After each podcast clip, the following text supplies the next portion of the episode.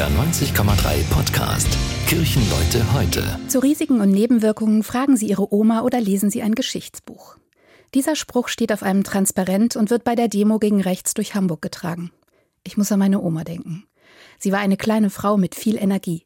Sie fuhr mit ihrem Fahrrad oder einem kleinen roten Auto durch die Gegend. Sie hatte kurze Haare, aber versuchte immer wieder, sie wachsen zu lassen, weil sie die verrückte Vorstellung hatte, dass Omas einen Dutt haben sollten. Sie hat mir Skat und Schach beigebracht, aber sie hat nicht gerne über den Krieg und die Jahre danach geredet. Ich habe sie oft danach gefragt und die Fotos an ihrer Wand betrachtet. Fotografien von ihren Eltern, fleißigen Bauern, die von morgens bis abends im Stall und auf den Feldern waren. Und ein Foto von meinem Opa, den ich nie kennengelernt habe. Er hatte sich einige Jahre nach dem Krieg das Leben genommen. Ich weiß nicht, ob er ihr je erzählt hat, was er in der Zeit des Nationalsozialismus getan hat. Ich weiß nur, dass er bei der SS gewesen ist. Als ich noch zur Schule gegangen bin, dachte ich, im Lehrplan kommt genug Nationalsozialismus vor. Wir haben in Deutsch Gedichte aus dem Krieg interpretiert, in Geschichte die Verbrechen und die Jahreszahlen auswendig gelernt und in Musik den Überlebenden von Warschau gehört.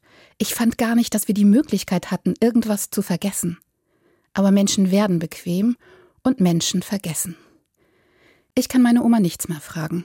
Sie ist schon vor 30 Jahren gestorben. Ich werde nie erfahren, welche Schuld mein Opa auf sich geladen hat. Wenn ich Menschen besuche, die gerade einen Angehörigen verloren haben, dann sitzen wir lange zusammen. Ich frage nach der Kindheit und dem jungen Erwachsenen und den Entscheidungen und den Erlebnissen des Verstorbenen. Wir tragen Geschichten zusammen. Wir können einen Menschen nie ganz verstehen und nie sehen, wer er wirklich ist. Aber wir können Geschichten erzählen und versuchen, aus den Fehlern unserer Vorfahren zu lernen. Das war ein Beitrag der Evangelischen Kirche. Kirchenleute heute. Ein Podcast von NDR 90,3. Wir sind Hamburg. Hamburg, Hamburg.